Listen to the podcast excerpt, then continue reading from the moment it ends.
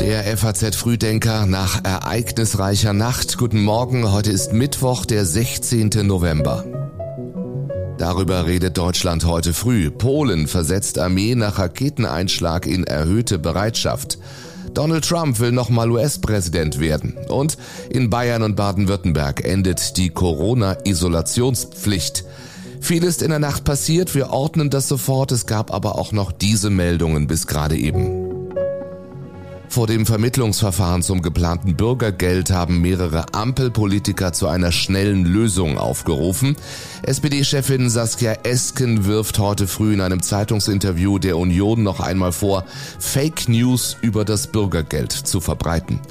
Bei landesweiten Protesten im Iran sind Berichten zufolge mehrere Menschen getötet worden. Für die deutschen Handballfrauen ist der EM-Traum geplatzt. Sie verlieren gegen Frankreich 21 zu 29. Und Trauer um Werner Franke. Er war einer der Anti-Doping-Pioniere in Deutschland, kämpfte jahrzehntelang gegen den Sportbetrug. Nun ist er im Alter von 82 Jahren gestorben. Den FAZ Frühdenker Newsletter hat Sebastian Reuter heute geschrieben. Mein Name ist Jan Malte Andresen. Guten Morgen nochmal. Ja, die Sorge ist groß heute früh vor einer weiteren Eskalation des Ukraine-Kriegs. Am Nachmittag schlägt eine Rakete in einem polnischen Dorf ein, nicht weit von der Grenze zur Ukraine. In der Nacht treffen sich dann am Rande des G20-Gipfels auf Bali die G7 zu einem spontan einberufenen Krisentreffen. Danach eine überraschende Aussage von US-Präsident Biden. There is preliminary information that contests that. Die in Polen eingeschlagene Rakete sei wahrscheinlich nicht von Russland aus abgefeuert worden. Es gebe entsprechende Informationen über die Flugbahn, die dem entgegenstünden, aber man müsse das Ergebnis einer endgültigen Untersuchung abwarten. Fest steht, was ein Sprecher der polnischen Regierung am Abend noch einmal vor Journalisten bestätigt. Wie Sie wissen, hat sich heute eine Explosion ereignet, bei der zwei polnische Bürger ums Leben gekommen sind. Unsere Dienststellen sind im Moment vor Ort, um herauszufinden, was passiert ist. Spekulationen gibt es seitdem viele. War es ein russischer Irrläufer? Waren es Trümmer einer von der ukrainischen Luftabwehr abgeschossenen Rakete? Vorher auf jeden Fall gab es massive russische Luftangriffe auf weite Teile der Ukraine.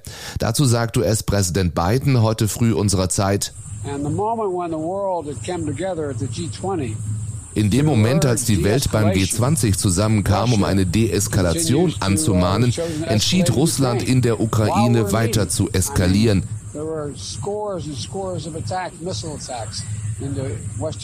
Es habe Dutzende Angriffe in der Westukraine gegeben. Wir unterstützen die Ukraine in diesem Moment voll und ganz. Polens Ministerpräsident Morawiecki berief am Abend eine Sitzung des Sicherheitskabinetts ein und versetzte die polnischen Streitkräfte in erhöhte Alarmbereitschaft. Der Generalsekretär der Vereinten Nationen Guterres zeigte sich sehr besorgt über die Berichte zur Explosion einer Rakete in Polen. Die Ukraine dringt heute früh beim Westen auf die Einrichtung einer Flugverbotszone. Wir bitten darum, den Himmel zu schließen, weil der Himmel keine Grenzen hat, schreibt Verteidigungs Verteidigungsminister Resnikow bei Twitter. Dies sei erforderlich, um unkontrollierte Raketen abzuschießen und auch die EU- und NATO-Staaten zu schützen. Das ist die Realität, vor der wir gewarnt haben, schreibt der Verteidigungsminister. Der ukrainische Präsident Zelensky sagt am Abend, Heute ist das passiert, wovor wir seit langem gewarnt haben. Der Terror beschränkt sich nicht auf die Grenzen unseres Staates.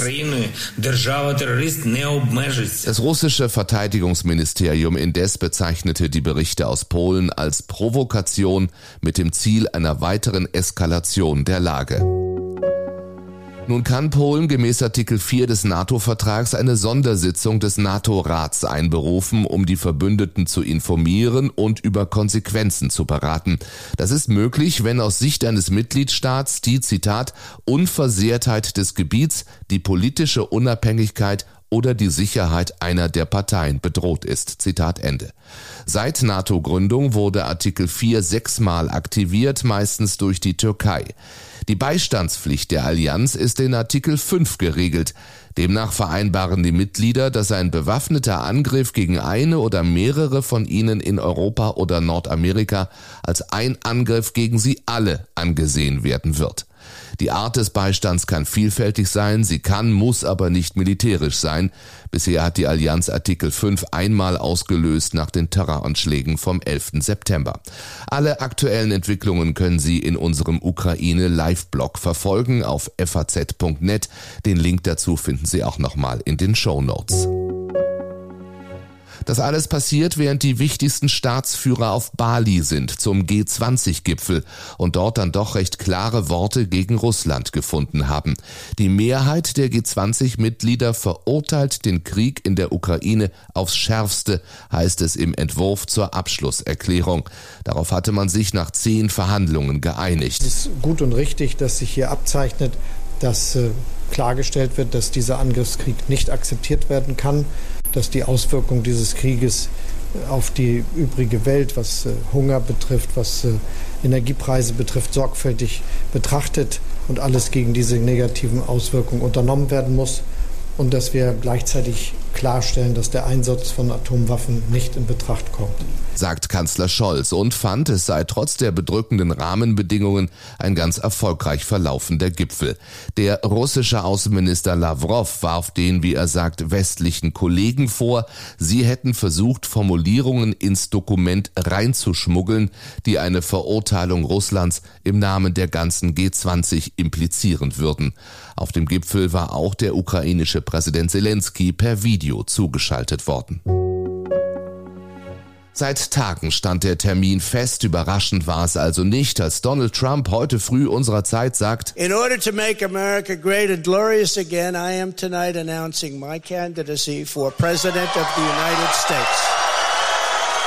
Er will es also nochmal wissen, bewirbt sich wieder für das Präsidentenamt der USA. Ich bin bereit, seid ihr es auch, ruft er seinen Anhängern zu auf dem eigenen Anwesen Mar-a-Lago in Florida. Er tut das trotz massiver Kritik aus der eigenen Partei. Trump hatte zuletzt ja einige Rückschläge einstecken müssen. Bei den Midterms ist ein Großteil der von ihm unterstützten, besonders radikalen Kandidaten von den Wählern abgestraft worden. Generell haben die Kongresswahlen die Republikaner gehörig aufgewirbelt. Trump muss damit rechnen, starke Vorwahlgegner zu bekommen.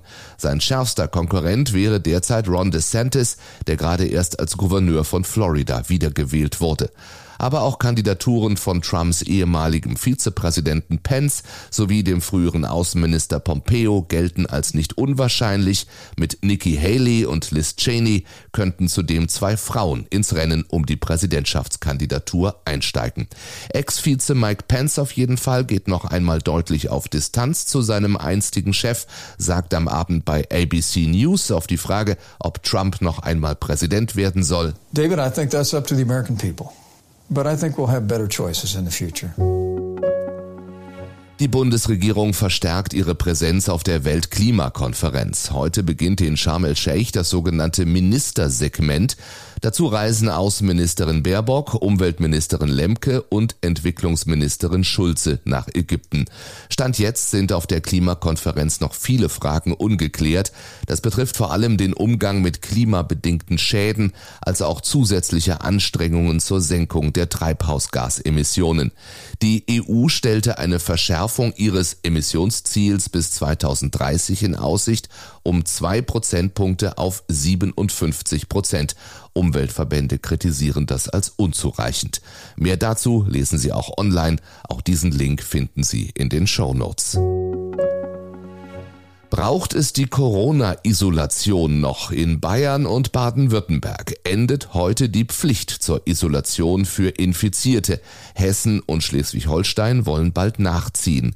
Die vier Länder teilen die Einschätzung mehrerer Virologen, die Pandemie sei in eine Endemie übergegangen. Das hat nun allerdings kuriose Konsequenzen für Berufspendler etwa im Rhein-Main-Gebiet oder in Nordrhein-Westfalen. Während Corona-Infizierte mit Wohnsitz in Hessen Hessen künftig nach Mainz oder Köln fahren dürfen, dürfen Corona-Positive aus NRW oder Rheinland-Pfalz nicht zu ihren Arbeitsplätzen in Hessen pendeln. Ja, und was, wenn in einem der vier Länder jemand Corona-positiv zur Arbeit kommt? Dazu sagt die Arbeitsrechtlerin Nathalie Obertür. Der Arbeitgeber ist verpflichtet, ein sogenanntes betriebliches Hygienekonzept zu erstellen, um sicherzustellen, dass die Arbeitnehmer möglichst wenig gefährdet sind. Das beinhaltet beispielsweise die Vorgabe eines Mindestabstands, das Maskentragen oder möglicherweise auch die Tätigkeit von zu Hause, wenn betriebliche Gründe nicht dagegen sprechen. Arbeitnehmer können allerdings auch selbst Schutzmaßnahmen ergreifen, wie freiwillig Maske tragen und Abstand halten. Die Bundesärztekammer hält das Ende der Isolationspflicht für Corona-Infizierte übrigens nicht für problematisch. Der Wegfall sei angesichts der derzeitigen Infektionslage und der meist milden Verläufe medizinisch vertretbar. Gesundheitsminister Lauterbach sieht dagegen keinen medizinischen Grund, auf die Isolationspflicht zu verzichten. Und auch das passiert heute. Der Berliner Verfassungsgerichtshof verkündet seine Entscheidung zur Gültigkeit der von zahlreichen Pannen überschatteten Wahl zum Abgeordnetenhaus der Stadt. Bleibt das Gericht bei seiner vorläufigen Einschätzung aus der mündlichen Verhandlung, müsste die Wahl komplett wiederholt werden. Der Bundestag hat bereits beschlossen, dass zumindest für einen Teil der Berlinerinnen und Berliner auch eine Wiederholung der Bundestagswahl nötig ist. Und heute letzter Test der DFB 11 vor der WM. WM. Sie spielt im Kurztrainingslager gegen Oman ab 18 Uhr zu sehen bei RTL und natürlich aktuell begleitet im Live-Ticker auf faz.net. Ich wünsche Ihnen einen schönen Mittwoch. Wenn Sie mögen, hören wir uns morgen früh wieder. Bis dahin, machen Sie es gut.